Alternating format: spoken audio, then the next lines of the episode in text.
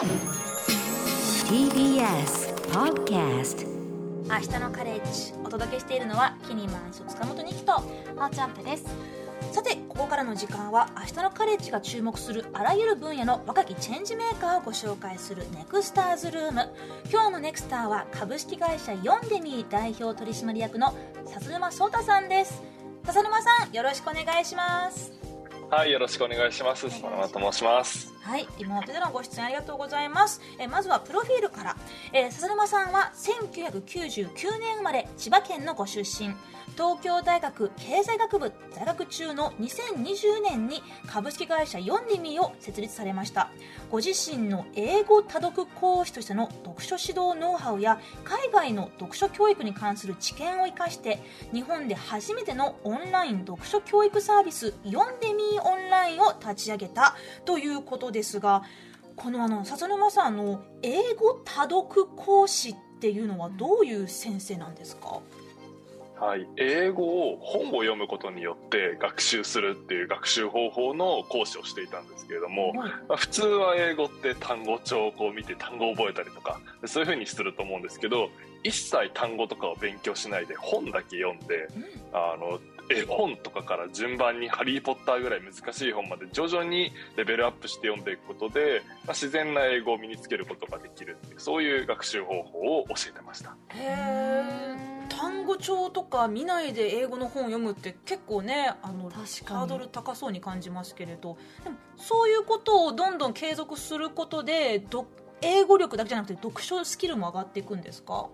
そうですね。まさにおっしゃったように単語を知らない状態で最初読んでいくのでもう絵とかから推測していくんですよね、うん。この絵があるってことはきっとこれはこういう意味だろうみたいなところから徐々に自然とこうだってなんか僕らが日本語を学ぶときに単語帳とか使ってないじゃないですか多分。あのそれを考えたら英語もそういうふうに勉強できますよねっていうような学習方法で、まあ、そこで読書をどうやって指導すればいいのかっていうのを僕は学んできたっていうのがありますね。でも今回ねお話をあの伺うこの「読んでみオンライン」っていうのはあのまだ大学生の時に立ち上げたサービスですから相当もうお若い頃から読書指導とか読書教育に結構関心があったということでしょうか？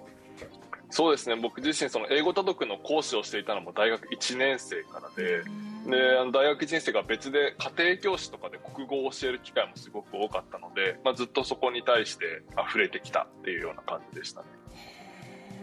で実際に子どものための読書サービスを立ち上げようと思ったのは何か理由があるんですか？そうですね。まさに大学1年生の頃から家庭教師のバイトをしていたんですけれども3家庭ぐらい持ってる時に全部のご家庭から全く同じ質問をされまして、先生小さい頃どんな本読んで本好きになったんですか？教えてくださいって。全部どどの家庭でも言われて、あなんでだろうなって思って友達に聞いたら友達もそれを聞かれたことがあるっていう話で、なんでそんなこと聞くんですか？って聞いてみるとうちの子本当に本が嫌いでと。で国語苦手なんだけど国語だけじゃなくてもう算数の文章題とかもう理科とか社会なんて教科書が読めないんだみたいな話を聞いて、あ読書離れっていうのがすごいやっぱ課題なんだなって思って。で僕の経験を生かして何かできることあるんじゃないかな。そんなところから起業しました。う。ん。青ちゃんぺさんは小学生の頃、国語の時間とかどうでした、私は、えっと、本を読むのは中学生ぐらいで諦めちゃったんですけどあの小中高と国語だけは成績めちゃくちゃ良かったんですよ、はい。だからその、えー。多分読むこととあと読解力については私は結構長けている方ではあると思うんですよね、うん。なのでこうまた今からでもいろいろ本を読むっていうことを身につけられればもっと自分のためになるっていうことは分かってるのでこうねどんな本だったら楽しく始められるのかなって思うのでこのサービス私も子供じゃないけど使ってみたいなって思いましたね単純に。そうねやっぱりこう楽しいかどうかって特に子供のうちはねだと思います、ね、それで全てが決まるって言ってもいいと思うんですけど。そうですね。やっぱその楽しくないと1冊頑張ったとしても2冊目行こうって絶対思わないですよね、うんうん。いやまさにそこがポイントで今子供たちが夢中なのってやっぱりゲームとかうん。YouTube とかやっぱこう楽で楽しいものなんですよね。やっぱ一方で本って大変じゃないですか一冊読むのって。で一冊読んでみたら面白いかどうか読み終わんないと分かんない。あでまさにおっしゃるように2冊目に泣かなきゃいけないっていう風になってきちゃうので、まあ、僕らとしてはいかに1冊目にこう心を楽にこうチャレンジできるような状況を整えてあげるかと、まあ、2冊目にどうつなげてあげるか、まあ、そこのサポートっていうのをまさに僕ら工夫してるところですね。そうですね。こう読みなさいって言われたからしぶしぶ読んでも結局もうそれ読み終わったら読んだよって。そうです 身にならないと思うんですね、うん。なんかその今今の子供たちは YouTube だったりゲームが好きっていう話をされたじゃないですか。それってはい。その楽しみ方まで省エネになってると思うんですよね今の子供たちって。うんそうなるとやっぱりこう音読だったりとか自分で読まないうん。ことをこう優先してしまう子が多いと思うんですけど音読ではなくうん。自分で読むっていうことを推奨されてると思うんですよね。それはい。のこの特別な意味っていうのは何かあるのかなっていうのが気になりますありがとうございます。まさにあの読み聞かせみたいなものも、やっぱり本の楽しみ方としてはすごく素敵で、あの、ポッドキャストとかラジオとかもまさにいいと思うんですけれども、一方で子供たちが今何に困ってるかっていうと、国語のテストが解けない、じゃあ教科書が読めない。で、教科書が読めないと、やっぱ中学校、高校、大学と進んでいく中でももうずっとペーパーテストが全部苦手になっていくっていうようなところでもあるので、やっぱりそういう中で文字を読む機会が減ってる、そこを本でなんとかこう保証してあげる、保管してあげるっていうことが必要っていうのが、やっぱり読書のまあ重要性の一つなのかなとは思ってますね。今青ちゃんぺさんが言った今の楽しみ方も省エネっていうのが、はい。おおって思ったんですけれど。えでもめっちゃそうと思いますね。楽しむことに対してはもういくらでもエネルギーかけてもいいって私だったら思ってたと思うんですけど楽しいことでもできるだけまあなんだろうなこうボタンを押したらなんかこうピッピロピロピーンキラキラーってなる、なんかそのコスパのいい楽しみ方っていうのがやっぱり増えてるんですかね。なんかそんな感じが私はしますね。でも今そのラジオもそうですけどっていう話されたと思うんですけど私今話聞いてて思ったのは音読とか、まあ、もうそうですけどアニメとか絵本とかって絵があるからその作者が思った通りの楽しみ方をすると思うんですけどラジオもそうだし、その小説とかっていうのは自分で想像して背景を考える分自由度も高いし、楽しみ方も幅広くてやっぱこう文字を読めるっていうのは結構世界が広がるのかなっていうふうに聞いてて思いました。そう。でまさにねその世界を広げるための読書をどうやって楽しく身につけるのかっていうところでこの「読んでみオンライン」の話をちょっと具体的に聞いてみたいんですけれどあの AI 技術を活用されているっていうところがすごく興味深いんですが、うんどういったシステムなんですか、はい、AI で子供にぴったりな本を見つけていくというところなんですけれども、まあ、ぴったりっていうのが何かっていうとまず好みに合ってることあ好きな本で、まあ、読んでみたら面白いっていうところそこは当然なんですけどもう一つ大事なのがレベルで、まあ、子供たちってやっぱ漢字とかまだまだ知らないことが多くて、うん言葉も知らなかったりする中で知らない言葉がいっぱいあったら最後まで読み切れないじゃないですか。でよく多いのがせっかく読んだんだけど最後のオチの部分が言葉わかんなくて全然面白くなかったっていうのがすごく子供の中もで。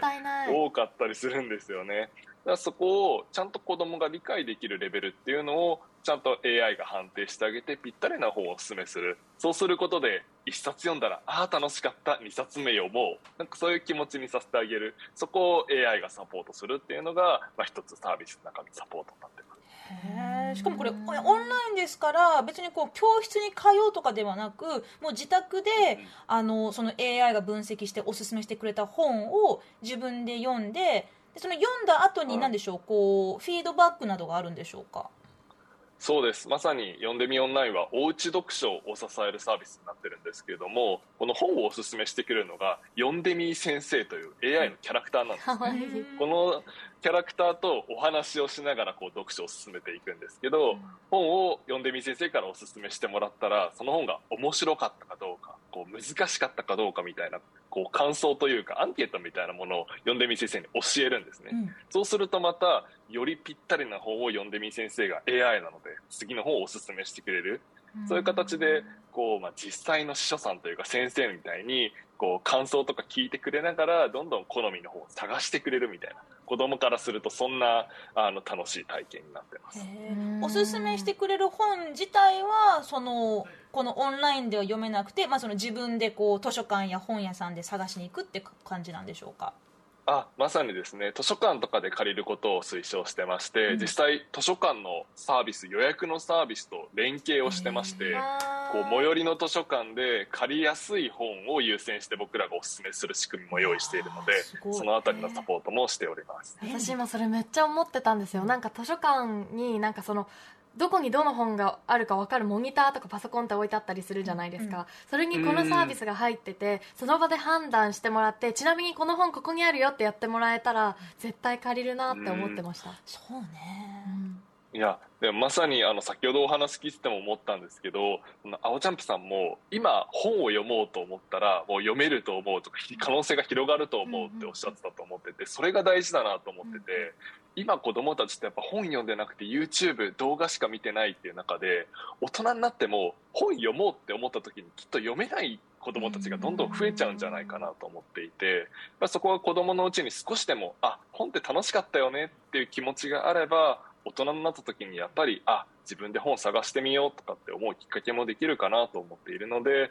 子供のうちに本に触れる機会を届けたいなと思ってますね。うんなんか逆に私の場合はねあの年上のいとこが何人もいてだから物心ついた頃にはもうたくさんのお古の絵本とか本がいっぱいあったんですよ、まあ、それすごいまあ、ありがたかったなって恵まれたなと思うんですけどだから本当にもうあの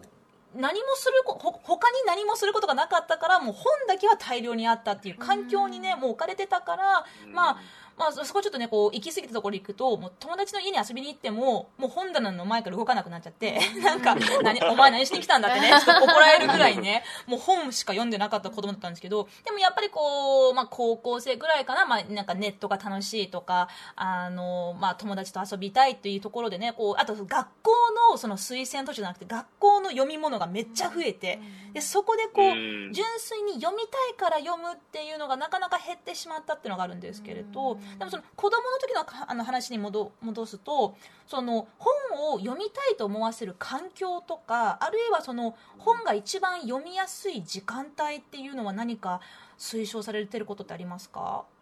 まさに環境の力っていうのはすごく大きくって本をできるだけ子供の近くに置いてあげることが大切だというのは言ってましてあの YouTube とかゲームってもう家帰ってきたらすぐそこにあるんですよね、でも本って家帰ってきてすぐそこにないことが多くて、うん。じゃあ図書館に借りに行かなきゃってなったらそれは目の前にある YouTube やりますよねっていうことなので、まずは本をしっかり家に用意してかつ子供のこう目につくリビングとか目立つところに置いてあげることが大切だっていうふうに言ってます。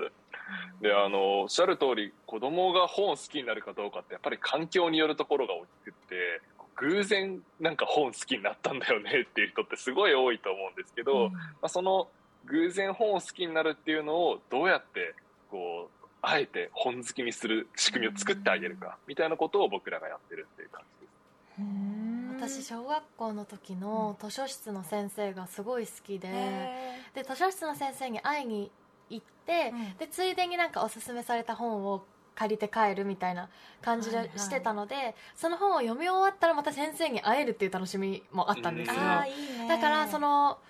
なんか読んでみー先生もなんかその子供がね好きなキャラクター性があったらえ褒めてもらえるから読もうとかそういうなんか付属的な理由でもいいけど好きになってくれたらいいですよね、まさにですね、読んでみ先生をそういうお兄ちゃん、お姉ちゃん的な存在にしていきたいっていうところで、こう言葉一つ一つもチームのメンバーですごくこう練って、子供こういう風に言ったら喜ぶんじゃないかとかいろいろやってるんですけど、うん。一個面白かったのが、読んでみ先生とじゃんけんできるっていう 機能を用意したら、子供がものすごくハマって、すごく本を読むようになったんです。へこうちょっとやっぱり遊びのようでやるかどうか迷ったところもあるんですけどでも結局子供が本を読むようになるんだったらそれでいいんじゃないかっていうところで、うんまあ、今サービスでは注力してるところなんですけれどあもとあの、まあ、そういうの大事ですね。うん、あとその本を、まあ、その一冊丸ごと読まなくてもなんかここまで読んだらっていう感じでスタンプとかうんあとバッジ、うんまあ、これオンラインなんですけどそういうなんかこう